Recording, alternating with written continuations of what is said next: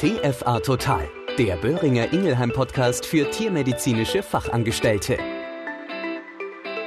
Herzlich willkommen zu unserer April-Ausgabe. Und ich bin es wie immer, deine Claudia Schöning. Und schön, dass du bei dieser Folge wieder dabei bist.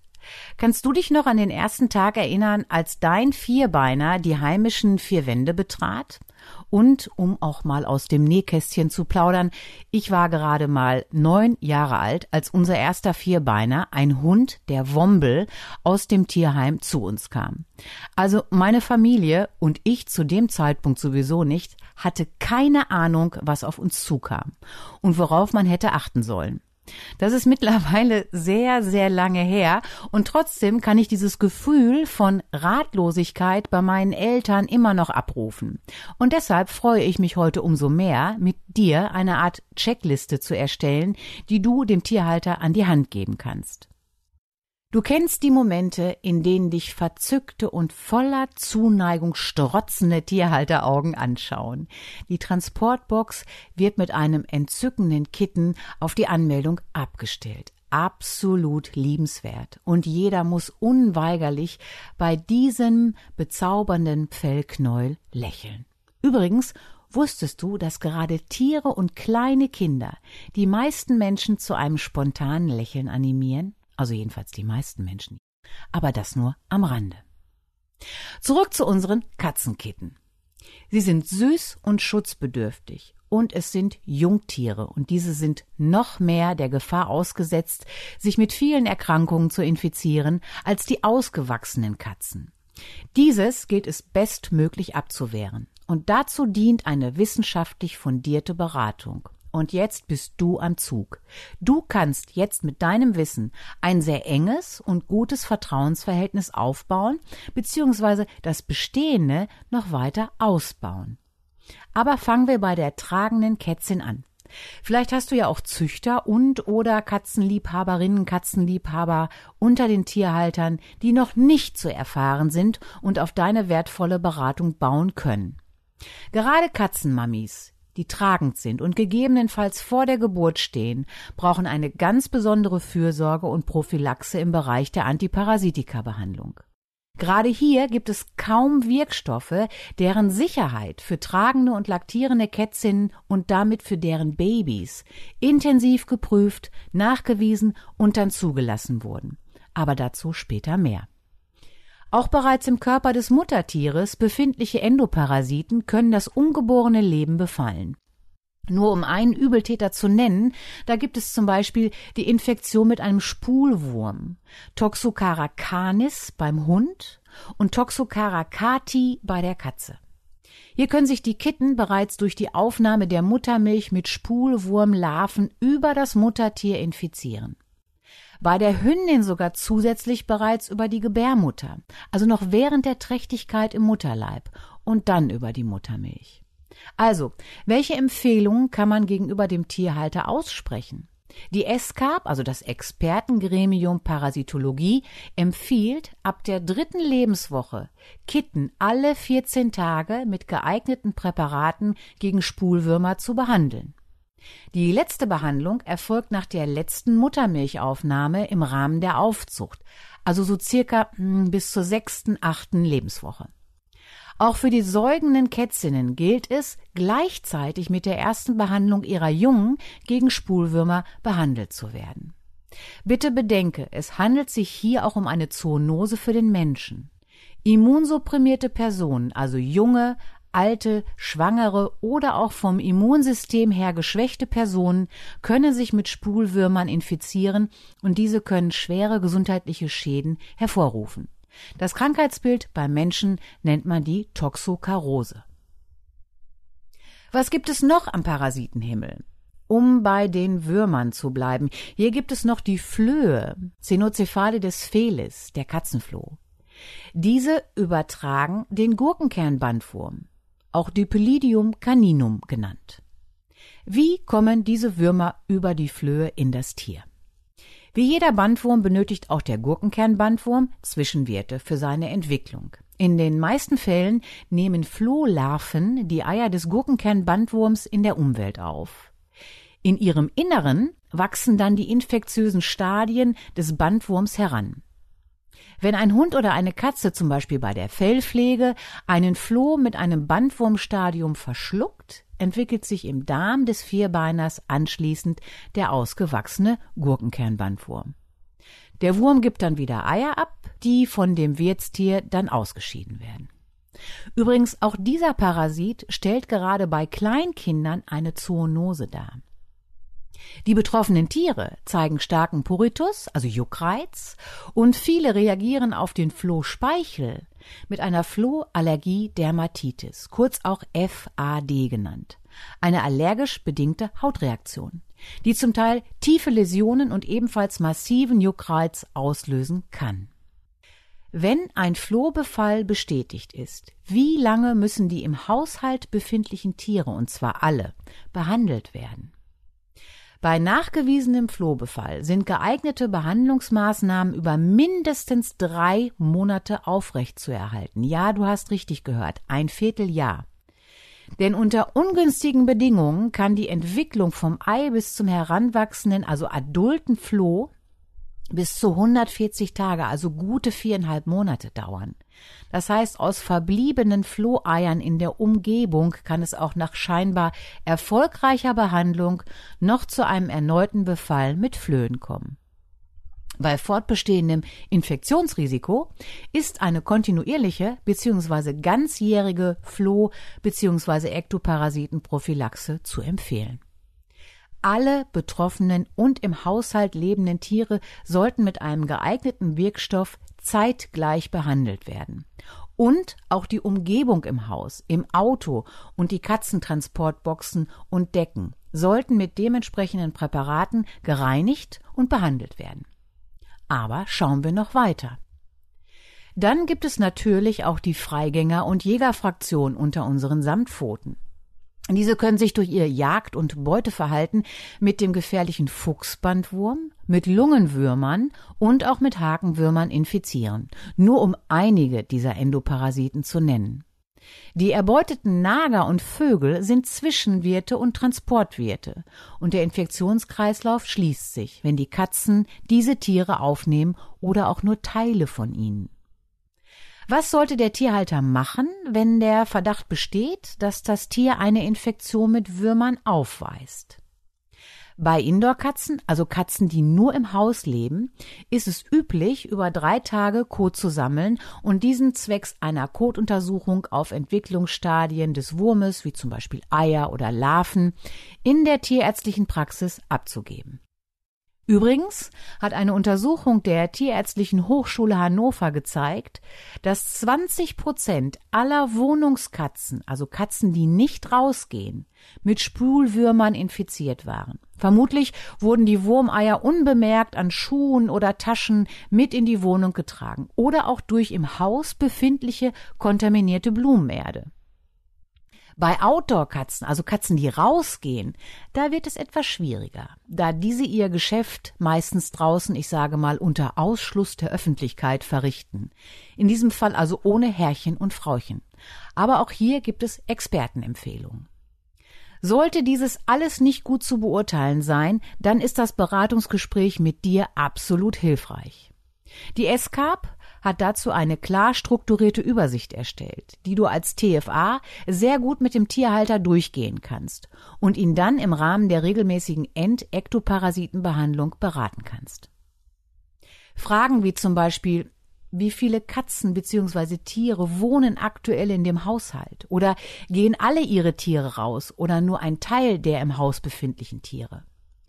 Ist der Ausgang der Tiere unter Aufsicht oder gehen die Stubentiger einfach los und kommen dann irgendwann wieder? Weil es gibt ja auch Katzen, die wirklich an der Leine Gassi geführt werden. Die wären unter Aufsicht. Alle anderen haben wir nicht im Blick. Wie oft sollte man im Jahr entwurmen und so weiter und so weiter, nur um einige Fragen zu nennen. Bitte merke dir, das ist ein ganz wichtiger Hinweis. Auch wenn über drei Tage Kot gesammelt werden konnte, kann es gegebenenfalls zu keinem Nachweis von Wurmeiern oder ähnlichem kommen. Denn auch Wurmweibchen legen mal eine Pause ein und produzieren an bestimmten Tagen vielleicht keine Nachkommen. Bitte weise immer auf diesen Punkt hin. Denn dann wäre die Kotuntersuchung zwar negativ, aber trotzdem wäre das Tier unbemerkt infiziert. Der Tipp für Katzen, die regelmäßig unbeaufsichtigen Freilauf haben und wilde Nagetiere oder Aas fressen, ist eine monatliche Entwurmung gegen Rund- und Bandwürmer empfohlen. Eine Infektion mit dem Fuchsbandwurm stellt eine lebensbedrohliche Zoonose für den Menschen dar. Auch Wohnungskatzen sollten ein bis zweimal im Jahr gegen Spulwürmer entwurmt bzw. untersucht werden. Häufigere Entwurmungen, Untersuchungen sind nur dann notwendig, wenn sie zusätzlichen Infektionsrisiken ausgesetzt sind, zum Beispiel einen Flohbefall haben oder mit einem Hund zusammenleben, der immer rausgeht. Also nichts gegen unsere Hunde. Wen gibt es noch? Sicherlich eine sehr feste Säule im Team der Ektoparasiten sind die Zecken lästig und blutsaugend und sichere Überträger von sogenannten Vector-Borne Diseases.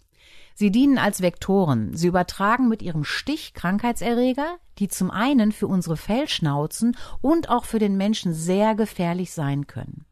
Typische Krankheitsbilder bei unseren Vierbeinern sind zum Beispiel unter anderem die Anaplasmose, die Ehrlichiose, die Babesiose und auch die Borreliose die wiederum auch den Menschen befallen kann. Übrigens gilt das auch für unsere Flöhe. Sie übertragen zum Beispiel neben dem bereits erwähnten Gurkenkernbandwurm auch noch andere Erreger. Wie zum Beispiel den Erreger der Katzenkratzkrankheit. Schwieriges Wort. Eine Zoonose für den Menschen, hervorgerufen durch Bakterien, die Bartonellen. Du hörst, der eingangs beschriebene Gedanke One Health ist begründet und äußerst wichtig.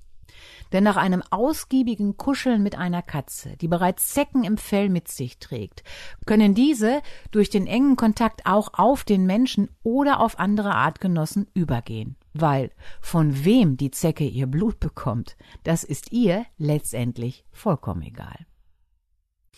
Ein kleiner Hinweis noch. Es gibt keine Winterpause. Flöhe und Zecken sind das ganze Jahr über aktiv. Das heißt, eine ganzjährige Entektoparasitenbehandlung ist die Empfehlung der Experten. Was gibt es sonst noch im Bereich der Ektoparasiten bzw. der Spinnentiere? Ja, genau, da gibt es noch die Gruppe der Milben. Du wirst jetzt sicherlich die kleinen Bauernhofskätzchen vor Augen haben, die mit dicken braunen Belegen in den Ohren bei dir in der Praxis vorgestellt werden. Juckende Ohren, zuckende Hinterläufe, die nur noch eins wollen. Kratzen, kratzen, kratzen. Hier handelt es sich um den Befall mit Ohrmilben, Otodectes cynotis. Auch hier können sich wieder andere Tiere anstecken und auch der Hund, wenn er im engen Kontakt mit der Katze lebt, kann davon betroffen sein. Dann gibt es die Kopffreudemilbe, Notoedris cati, hoch ansteckend in einer Katzenpopulation. Es kommt zu unschönen und zum Teil schwerwiegenden Hautläsionen, aber hier ist auch oftmals das Allgemeinbefinden der Tiere durch die Kopfreude stark geschwächt. Ebenfalls in Einzelfällen eine Zoonose. Dann gibt es noch einen Parasiten unter den Milben, dieser hat bis dato die Katzenwelt noch nicht so stark in Beschlag genommen wie vergleichsweise die Hundewelt. Es ist die Demodex-Milbe. Ein in den Haarbälgen sitzender Ektoparasit und das Krankheitsbild nennt man die Demodikose. Diese Milbe sitzt in den Haarfollikeln, in den Talgdrüsen und ist eigentlich ein Kommensale. Soll heißen, sie ist ein permanent stationärer Parasit und ernährt sich von Hautzellen, aber ohne Schaden anzurichten. Auch wir Menschen übrigens haben in unseren Augenbrauen, genauer gesagt in den Haarbälgen, diese Milbe sitzen. Wenn alles im Gleichgewicht ist, stört sie die Wirtstiere auch nicht. Aber sind die Tiere geschwächt, krank oder auch dauerhaft im, im Bereich des Immunsystems geschwächt, dann vermehrt sich die Haarbalgmilbe zu stark und das Gleichgewicht ist nicht mehr gegeben. Beim Hund gibt es sogar bestimmte Rassen, die eine genetische Veranlagung daran zu erkranken aufweisen. Ein Übertritt der Milben von einem Wirt auf den anderen ist in der freien Natur nur unter den besonderen Bedingungen der postpartalen Phase, also nach der Geburt möglich.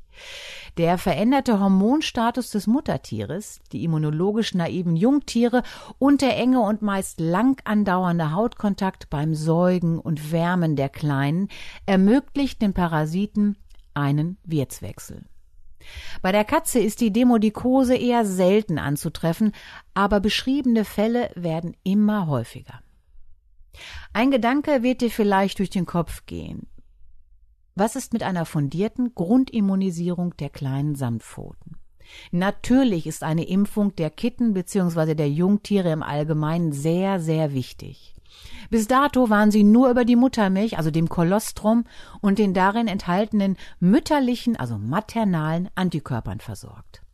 Dieser Antikörpertiter, der sinkt im Laufe der ersten Wochen und dann ist eine Impfung notwendig, damit das Immunsystem der Kleinen selbstständig unter anderem zur Antikörperbildung angeregt wird.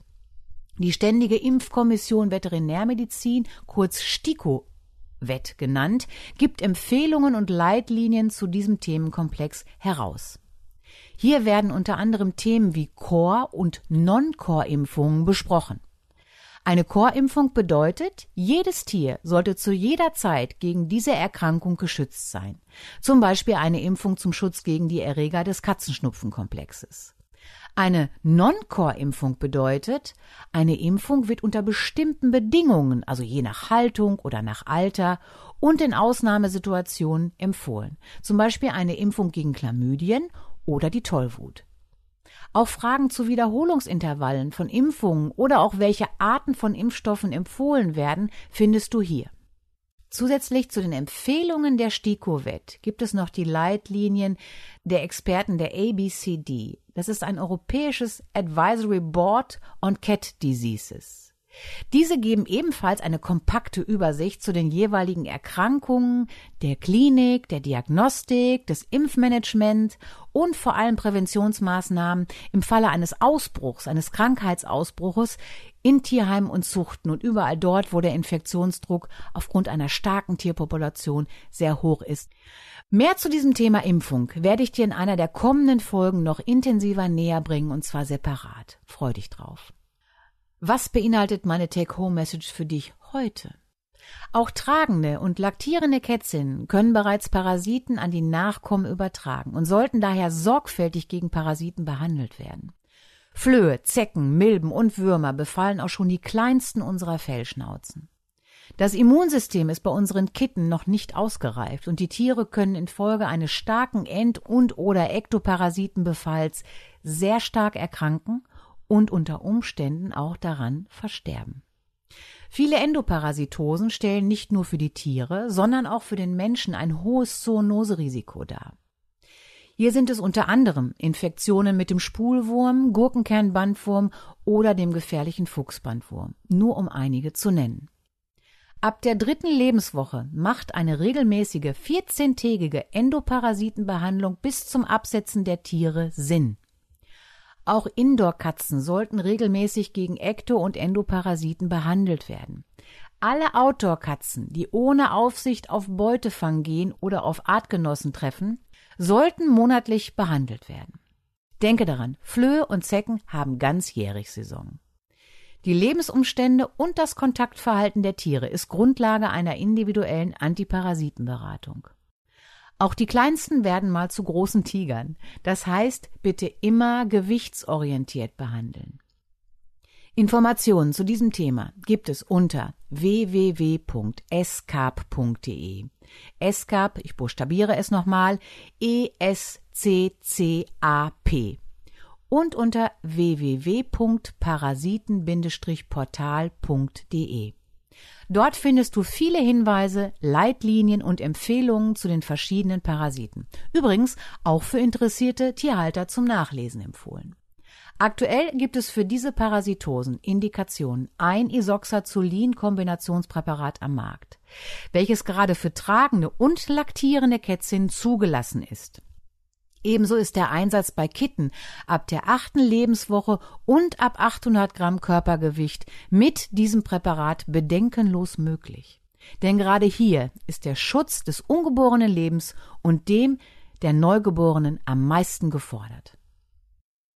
Und damit bin ich mal wieder am Ende dieser Folge angekommen und hoffe, du hast eine kompakte Checkliste, welche du dem Halter an die Hand geben kannst, damit einem guten Start in ein wildes und schönes Katzenleben nichts im Weg steht. In der nächsten Folge bin ich bereits im Urlaubsmodus und packe exemplarisch für alle Hundebesitzer für meine Hundeschnauze Simo seine Reiseapotheke. Ich freue mich, wenn du dann auch wieder an meiner Seite bist. Und es gibt noch einen Hinweis. Und zwar wird es auch im Mai nochmal exklusiv ein TFA Total Spezial geben. Die einzigartige Live-Veranstaltung nur für TFAs mit einer exklusiven und versierten Spezialistin aus dem Bereich Hauterkrankungen bei Hund und Katze. Es geht also um das Thema Dermatologie, Parasiten und Co. in der alltäglichen Praxis. Unter dem Link www.vetmedica.de backslash tfa-total-spezial-2023 findest du weitere Infos. Bis dahin, bleibe bitte wie immer gesund und pass gut auf dich auf. Deine Claudia Schöning. Das war TFA Total, ein Podcast von Böhringer Ingelheim. Überall zu hören, wo es Podcasts gibt.